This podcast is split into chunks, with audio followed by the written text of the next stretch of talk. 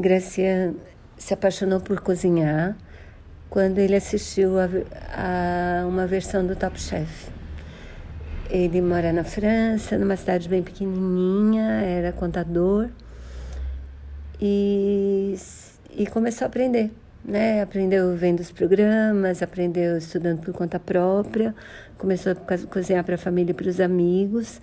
E ano passado eles fizeram uma edição do Top Chef na França para amadores. Ele se inscreveu.